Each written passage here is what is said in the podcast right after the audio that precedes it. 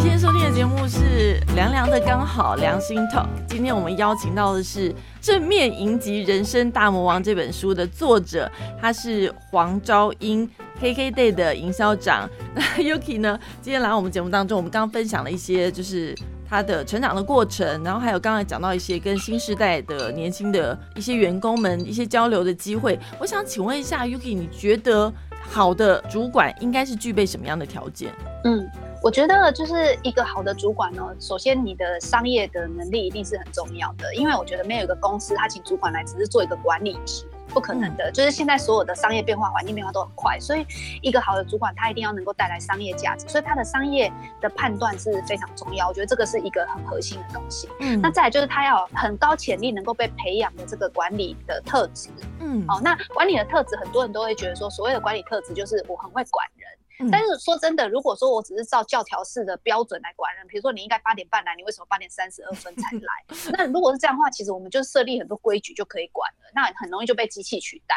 所以我觉得一个拥有很好管理的人，他是能够大家想要跟他一起工作，一起为同一个目标而工作，这是第一点，他有这样的特质。啊，不管他用什么样的个人的方法，但是就是大家很愿意跟着他一起朝同一个方向进步。嗯，那第二件事情就是他能够鼓舞人心，我觉得这也很重要，因为现在的环境变化实在太快了，所以呢，就是常常都是过去的成功不代表现在或未来的。成功有可能就是转个弯，然后别人就超车了，然后你就忽然落后了，这都是很常遇到。所以你如何成为一个能够激励人心的主管也很重要。所以我觉得第一个，你还是要建立在你这个主管是能够带来公司的商业价值，你有很好的商业策略的判断，我觉得这是很重要。然后第二个就是带领团队的时候，不是只用教条式或者是规矩来管人，嗯，也不是用 KPI 来管人，嗯，你要是能够让。大家可以愿意跟你为同一个目标努力，同时之间你又能够鼓舞人心。是，我觉得鼓舞人心很重要。尤其像有些员工呢，他其实是有一些才华，但是他可能自己不知道，也是要主管去发现他吗？对，没错，就是像嗯，我昨天就是在我的自己的 Facebook 也贴了一篇我自己心里的感受啦。就是昨天呢，就有一个同事他跟我说，Yuki，我要跟你分享一个。事情的进度，就是你记不记得去年，然后你跟我说就是要我们落后嘛，我们有个有一个行销的呃，就是效益落后，嗯，然后他然后他就跟我说他今年就是会努力追追回好几倍，嗯，那我就问他说，可是你追回好几倍，你是不是还是市场的输家？就是在这一块领域，嗯，因为你落后已经太太久又太多，所以你追回好几倍，你还是一个输家。他说：“对对对，但是你要看我过去，我只能做这样。我现在的给自己的目标是我一年内就是要追回这么多，那我不可能一下就追完嘛，所以我就是分几年这样。我说，那你觉得是几年？会不会你在这个过程当中你就被淘汰了？然后我就跟他说了一句话，我就说，呃，我就跟他说，你要设一个你成为赢家的目标，不是设立一个你。”追的很辛苦，追了好几倍还是个输家这种目标，不然因为他是主管，所以他的团队会跟着他嘛。我说到最后你们一定会士气低落这样。嗯，后来他就跟我说，可是我怎么可能，就是我怎么可能忽然之间就是可以成为业界领先的这样，就在那个领域。好，然后我就跟他说，所以你要想办法呀，这样。然后后来，总之，他昨天要跟我分享的是说，我跟你说，我现在已经超越我当时的想法，所以我预计我大 概第二季结束以前，我就可以追到超越别人的这样。嗯，那我就跟他说，他本来是不是说他到今年年底他都还追不上，还会差很多，但是他竟然提前达标，然后他现在也看到他一两季就有很大的进步。嗯，那我昨天就跟大家分享，我就说，你知道吗？如果你今天设定的目标是要去普里。就从台北他出发，你要去普里，那你就是你的方法就是会去订车票。然后你就是考虑到台中高铁站的时候要租车还是要坐车，嗯，但是当你今天把目标设在火星上的时候，你要做的事情就是去造火箭，或者是找那个 呃马斯克问他说你火星任务可不可以几个位置给我？所以就是这跟你设定目标是很大关所以你今天之所以成功了，就是因为你当时没有选择，就是说我先到普里，然后再看看，就是你选择当时就是要去火星。所以它的整个策略、战略布局跟使用的方法都截然不同。嗯，但我之所以取做这个例子，就是说去普里跟去火，因为这个比较容易了解，因为他是南部人。所以有时候，如果我们只是说我们的目标定在我们只要超越我们自己，其实是不够的，是不是？就是你要知道到底什么才是你最大的，就是你要赢这个市场，没有人想当输家嘛。那你想当赢家，你要给自己一个赢家的计划。嗯，赢家的计划。对，那很多人就是觉得，反正我去年做十，我今年就做二十，我已经成长一倍。可是你要不要看一下二十？大概是你市场上你还是一个大输家。嗯，对，那可能到就是你说呃市场的份额如果一百好了，然后你现在只有十九十都是别人的，那你觉得我做到二十就已经是很厉害？可是那你要做到市场的份额到这么大的时候，是不是要花十年二十年？那时候市场的环境都改变了。嗯，对啊，所以我就会觉得要做就要做到市场赢家才有。必要做非常有气魄 的主管，我这样听我都觉得我好想当你的员工的感觉。我相信很多人都这么说过吧。嗯，他们一开始就是这有分两种，就是外面的人会觉得是这样，里面的同事就会觉得压力很大。哎，可是我觉得你像说话方式也跟员工也是这样说吗？就是讲的非常的直接。对，然后我不太会一直去盯他们进度，因为我都认为哦，只要你点燃他心中那种热血，就是你让他知道我们现在要去火星哦，嗯，然后你想一个火星的方法。来，嗯，然后他们就会自己想一个方法。我也没有跟你讲去火星要怎么去嘛，因为我也不懂啊。因为那个食物面他们还是比较清楚，他们就会告诉我说他们想要怎么去，然后怎么去之后，他们就会定期来跟我讲他们的进度。那我觉得这样就已经很好了，所以我不会每天去盯着他说现在走到哪里了啊，或者是对他指指点点说，我刚刚不是叫你说去找马斯克跟他讲火星任务有个位置吗？你干嘛要去找别人造火星？我不但不会这样子。呃，当员工的话，很需要像你刚刚说被点燃那种热情，因为常常就是热情消失的话，即便你喜欢这份工作，你还是会觉得好像前进的力量就会变得比较缓慢的感觉。嗯，就是现在的呃商场的环境啊，就是因为我刚刚讲商业模式都一直在改变嘛，然后环境的改变啊，竞争也变激烈，所以你要守护住你在市场上的定位跟角色，你一定要有一群员工是被点燃热血。对，我觉得这好重要。那如果大家都只是一步一脚印，慢慢在那里走，或者是叫一步才会推一步，或者是能少一次试一次，那那样的公司是不会有什么长期的竞争力。即便现在有，也都是在吃主产啊，就是可能过去累积下来的，嗯，可是这都不会长久。所以我觉得，终究你还是要点燃。公司里面越多越好，可能只有十 percent、二十 percent，但是那样也是可以创造一个氛围嘛。你书里面有讲说，这个主管呢还要愿意会刷马桶，所以刷马桶的意思就是说，你你除了要去面对上面那些啊那些大主管之外，其实面对下面员工也是要花费心力，不然你怎么当一个主管？对啊，对，没错啊，就是。嗯，那个是我一个公关经理，他借我一本书，然后是他以前的公关主管写，他就上面就写说，公关就是人前见总统，人后刷马桶。然后我就说，哎，这根本就是跟主管的工作一样啊！我身为主管也是人前见总统，人后刷马桶。对，我觉得做了很多琐碎的杂事，都是自己在做这样。另外，我们讲到这个职场当中的这个人际关系哦，这本书的感觉其实是一个你的一个整个工作历程。您提到说有关于这种所谓的人家对你泼脏水这种事情，你形容的非常的潇洒，说算了，就是反正我就当做是脏水，我也不想花费我的心力去面对这些人。你人生中有没有遇过真的很糟糕的那种小人去陷害过你的经验呢？太多了，然后我觉得。对啊，然后我觉得就是这方面我也蛮身经百战，但是我觉得大部分就是我听到的，就是职场书也好，或者是呃很多还很多人就专门在教说，就是类似外商生存术或者是什么等等。对，但其实我觉得这些都没有必要学，因为我觉得人跟人相处日久见人心，没有人会被误会被误会一辈子啊。嗯，那或许短期间内人家会有一点。就是呃，故意说，哎，他是不是真的是这样的人？嗯，可是日子久了，我觉得自然就不会有这方面的疑虑。那如果每一个人来怀疑你，你都会，或者每个人对你泼脏水，你都要再去泼回去，或者是一直要对外面呃洗刷自己的冤屈，那其实你就失去了往前冲的这个精力跟时间嘛。因为人的时间跟精力都是有限，所以我我的话，我会鼓励大家，就是宁可就是专注在自己的道路上往前走。那我上面有讲到说什么？丘吉尔首相说过一那句话说的真好哎。对，他说 你如果呃总是要对着对你吠的狗，然后停下来对他丢石头，你永远到不了终点。真的。可是你在你的人生历程当中，有没有真的让你伤心过的？有啊。后来我就发现，后来回想啊，就觉得好像真的没必要。嗯，因为你有时候在呃，就是年轻的时候，难免还是会被这些事情给激怒到啊，或者是呃，会心情绪受影响啊，会觉得他们怎么可以这样乱说等等的，会觉得委屈啊。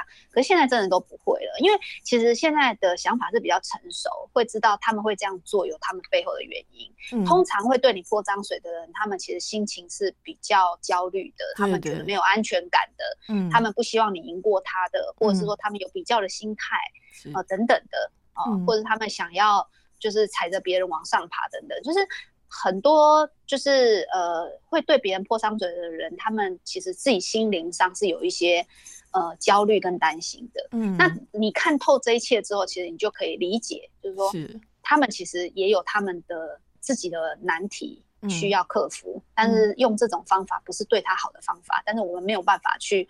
帮助到每一个人，所以我们就是泼一泼就好了。可是 Yuki，你在你的员工这个下面应该有很多这些人际关系的问题。当一个主管，你要怎么样处理面对员工他们之间的人际关系的问题呢？我会去，就是如果他们对他们来讲是不是有造成困扰，这个是一个问题嘛？因为像我对我来讲可能不造成困扰，对对。可是有一些同事他们是会被这些所受影响的，对。那如果他们有来问我。或者是我平常关心他们的时候，他们有提起，那我就会跟他分享我的看法。嗯嗯，然后他们通常就是会稍微比较呃理解，可是问题是他们通常还是会陷入在他们的那个情绪里面一段时间。那我觉得很正常啊，因为我年轻的时候也是这样。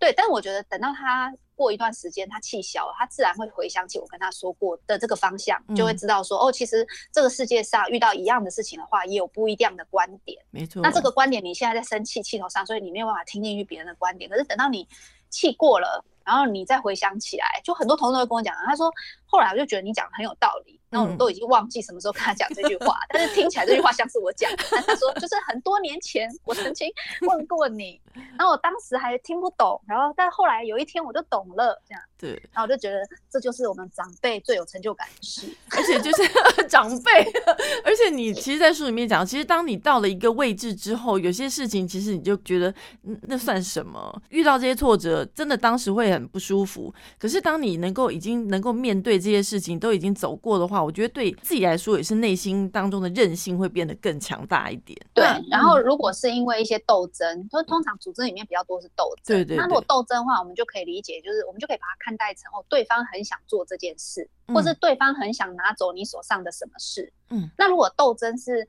这个的源头，那你反而就可以去思考，那他做会不会真的比我做好？嗯。如果真的他做了，那就送他做嘛，对不对？这也是一个做法。对啊。那万一他做的没有你好呢？哦，那如果我们以大格局来讲，就是他做的不会比你好，那我们就来跟他合作，或者是让他参与一点嘛。嗯，对啊，这也是一个方法。嗯，对，就是让他知道说，其实这个范围还很大，那可能你愿意来贡献很好，那你来负责这一块，那剩下我们还有其他人负责别的，这样。嗯，对啊，所以就是我觉得就是，嗯。一件事情，如果我们只用情绪来去看待，就会很单纯，就觉得他怎么可以这样，然后就生气嘛，对对？但如果我们今天把它扩大格局来看，想的比较深入一点，你会发现很多你没有发现的小秘密，都会在对方对你泼脏水，或者是对方设陷阱给你跳的时候，嗯，你会有感觉。嗯，虽然你走过那么多人生路，但是其实。人心中的恐惧是一定有的，我不知道，就是在你内心当中，其实你会不会有一些恐惧的事情？有啊，就是我觉得遇到生命的时候都会很挫折。举例来说，像小孩那时候不知道到底会怎样，嗯，然后还有就是那时候要呃早产的时候，我已经在阵痛了，然后觉得周数还太小的时候，觉得怎么办？不知道会发生什么事。就是我觉得遇到生命这件事情的话，都会很担心、焦虑，嗯，对。但是如果是其他的事情，只要跟生命比较没有关系的，我都觉得都可以慢慢克服。其实你之前有二十多岁就得过炎症，是不是？那时候就是原位癌。对对。其实你在书里面就是一开始就提醒大家说，对于自己的身体是要非常关心的。对，真的，因为我以前都觉得就是。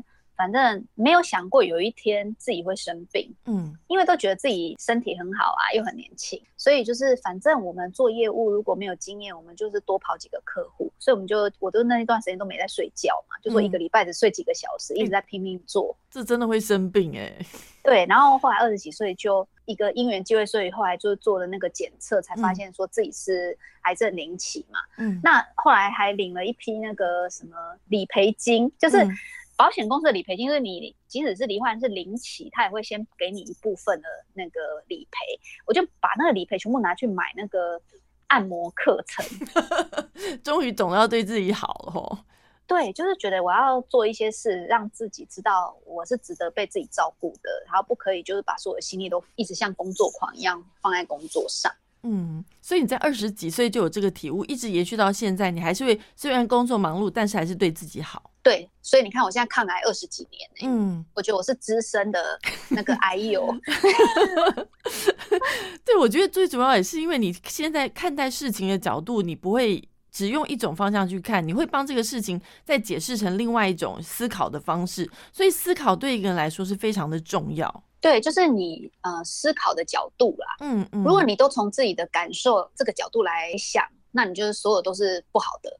嗯。但是如果你是从这整体事情的角度来看，你就会发现你的那个视野就比较宏观一点嘛。就不会总是以我自己的感受不好为出发点。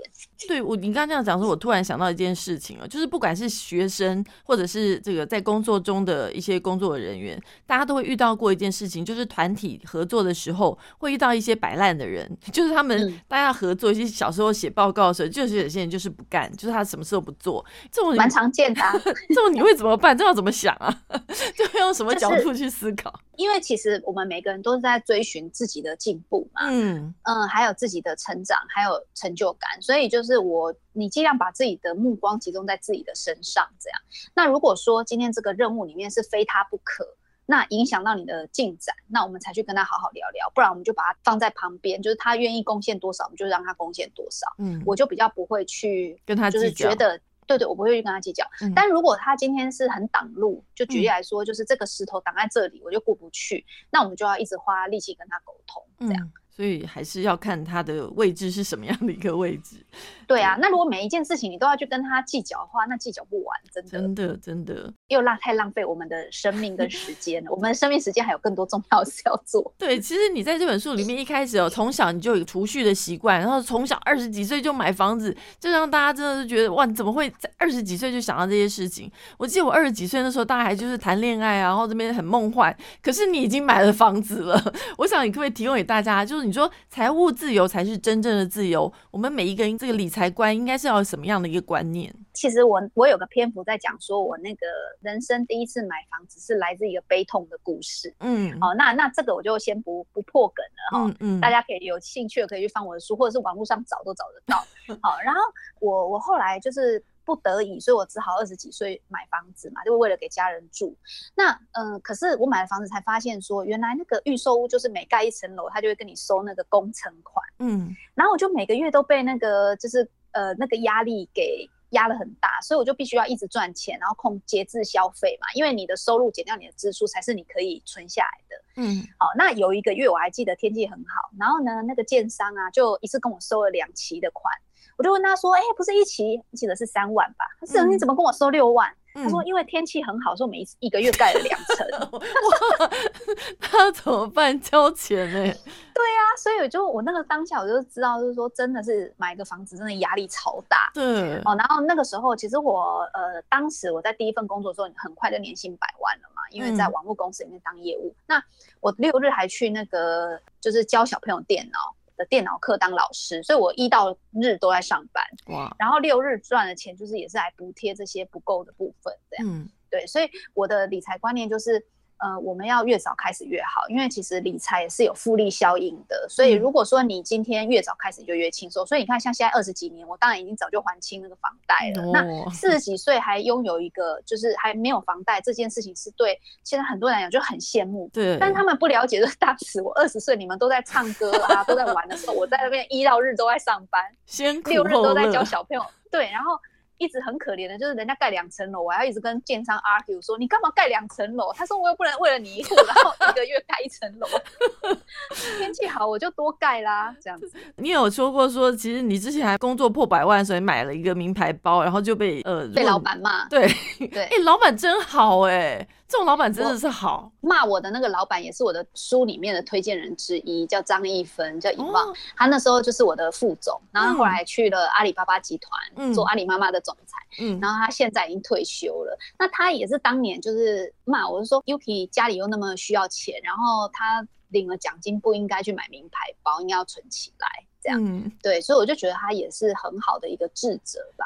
对，而且他说，你如果为什么要存钱？这些工作赚钱不是为了买这些，而是为了有一天如果遇到疯子老板，可以跟他拍桌说：“老娘不干了。”对他，这就是他的原文哦。他这样跟我讲的，我就觉得超酷的。真的，因为我觉得自己的主管的主管，他那时候是我们大主管，是副总，就是自己的大主管跟自己讲这个事，真的很震撼哎。对。对，但我觉得他是真心为我好，真的。而且其实他帮你写的序，那时候我也特别把它划线。我觉得他这句话讲的很好，他说：“选择用什么态度面对磨难，决定我们成就什么样的人生。”其实他对你的影响力也是非常大的。对我很喜欢他，然后我到现在还会跟他联络。对，你觉得哦，现在在这个工工作职场当中，要怎么样来增强我们自己的这个职场的竞争力？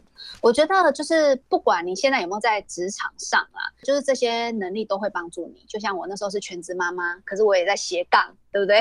然后或者是现在我爸爸虽然退休，但他也还是一直在自我学习。所以我觉得今天不，你的人生不管是每个阶段，你都可以记得这一些，就是很值得你，就是人生上可以陪伴你的能力。第一个就是商业的敏锐度。就是今天我们要理解，就算我们不是，我们都是在埋首我们自己的工作，可是我们还是要抬头看看外面产业的一些变化。嗯，哦，那我举个例子来讲，像最近那个 Web 三点零就很夯嘛，那很多人都不懂。那因为我们的拥有的时间可以接触到的资源跟资讯比较多，所以呢，我就去找很多老师来帮我们上课，然后我们我们就帮我们的合作伙伴的产业办那个论坛。嗯。然后我们就把我们会的东西，就是教他们，教大家，就是知识的分享。那个就是要增加大家的敏锐度，因为你的脑袋要先开启，哦，有原来有这一件事，你才会去理解说，哦，那别人要怎么做商业应用，你要更多的参照，这样。那通常大家就是太忙了，所以他的雷达没有办法打开。所以我觉得商业的敏锐度跟环境的这些变化，这个这个敏锐度要增加。嗯。然后另外一个是自我学习的能力，以前我们都只能靠去读书当学生来学习，可是现在有太多网络的课程。或者是你看书，或者是有声书，或者是呃，你今天有社团，很多那种什么呃，UI U 叉就是 User Experience 的社团，我看到很多那个呃，产品设计师或软体设计，他们都会去社团里面交流。嗯，那社群动是做网络社群的，他们有网络的社团，所以你会发现说，知识的交流跟分享已经不再限于说去学校上课，有太多管道，所以我觉得自我学习成长的能力也是需要培育的，你要有各种多重管道来帮助自己。对所以我觉得这两个算是我觉得可以提醒大家的。嗯，而且我觉得你书里面讲的很酷，你你你可以用一对一教学的方式互相交流，他教你一些，然后你教他，互相交流这样学习，我觉得这点真的很厉害。对我今天早上，嗯，我就看到我的脸书有一个就是回顾去年的今天，那我才发现说我的公部门老师，嗯，就是在去年的今天，然后因为来我们公司参访，嗯，然后呢认识了我，就跟我说他想要跟我学数位行销，嗯。跟电商，我跟他说哦，为什么？他就说哦，因为他是专门在接政府标案，然后常常他是灯会的策展人，嗯，然后做政府的很多大型观光的一些活动案，但他对网络比较不熟悉。他叫居民，我就跟他说哦，我才想跟你学这些了，我都不懂怎么跟公部门合作，因为我们都是一群年轻人，这样。他就说那我就说那我们来交换好不好？然后我们就这样子交换技能一年了，嗯，今天刚好满一年，哇，一个月一次这样，哇，这样子学这一整年下来，这样彼此这样交流，其实也学到非常多的东西。没有啦，在公部门合作上，我还是幼稚园班，就是我觉得我的 能力还是没有到。可以上台面，就是我还在学习，但是就是我觉得这个就是一个开始嘛。对，就是就像我讲的，你去上我前面开头讲，我们去上叙事疗法的课，我们并不是要成为一个专业智商师，我们也不可能拿到证照，但是我们的心里面如果开启了一个开关，理解就是说，哦，原来还有一套引导的方法，我们有时候就可能可以知道，哦，我们这时候应该该怎么做，因为多一个参考嘛。嗯，对。那同样，我们有一个公部门的老师一对一的家教在问你，那你下个月就可以把你这个月遇到的事情跟他讨论，说，哎，像这。情况的话，我的看法是这样。那你的观点是什么？那通常我们的观点都会差异很大，因为我们就是不同领域、不同世界的人嘛，所以你就会觉得说，哦，原来还有一个这样的观点。嗯，最后你可以帮我们推荐几本书，觉得对你的影响力是非常大的书。好，那因为我常常在推荐书，所以我想推荐不一样的。好，我今天要推荐三本书，嗯，然后一本书叫做《除了经验，我们还剩下什么》，嗯。哦，那这是也不是新书，这算是旧书。嗯，然后但是我是最近去图书馆借回来，我觉得很有意思。他是呃一个五十岁，当时五十岁的一个就是饭店的创业家，他开了很多饭店。他在五十岁的时候把自己所有的饭店卖掉，然后呢，忽然接到了一两个年轻人的邀请。问他要不要加入他们新创公司当他们的？如果你们现在看就叫做高年级实习生这样指导他们。那那间公司叫做 Airbnb。嗯，哦，然后他们这 Airbnb 的公司都一群年轻人呢，他干嘛找一个五十岁的北北，然后来帮助他？哦，原因就是因为他发现，哎，其实，在年长者身上也可以学到很多年轻人没有的经验跟领域，这样。然后这本书就是这个北北写的，这样，他叫做奇普康利。那我觉得，呃。很多资深的人都会觉得，他进入直癌的高原期的时候，他其实就会觉得自己好像慢慢走下坡，嗯，然后再一个追求一个数位能力要在前面，然后没有数位能力就要被淘汰的这种环境下，很多人就会发现是不是自己没有价值。可是，在这本书里面，其实你会看到很多资深工作者其实还是可以帮助年轻人很多价值的地方。我觉得推荐大家。呃，如果你今天是跟我现在四十三岁嘛，我觉得只要你是四十岁以上，都很适合读这本书，叫做《除了经验，我们还剩下什么》。图书馆可以借得到。好，然后第二本书是我很喜欢的一个作者，叫做詹姆柯林斯。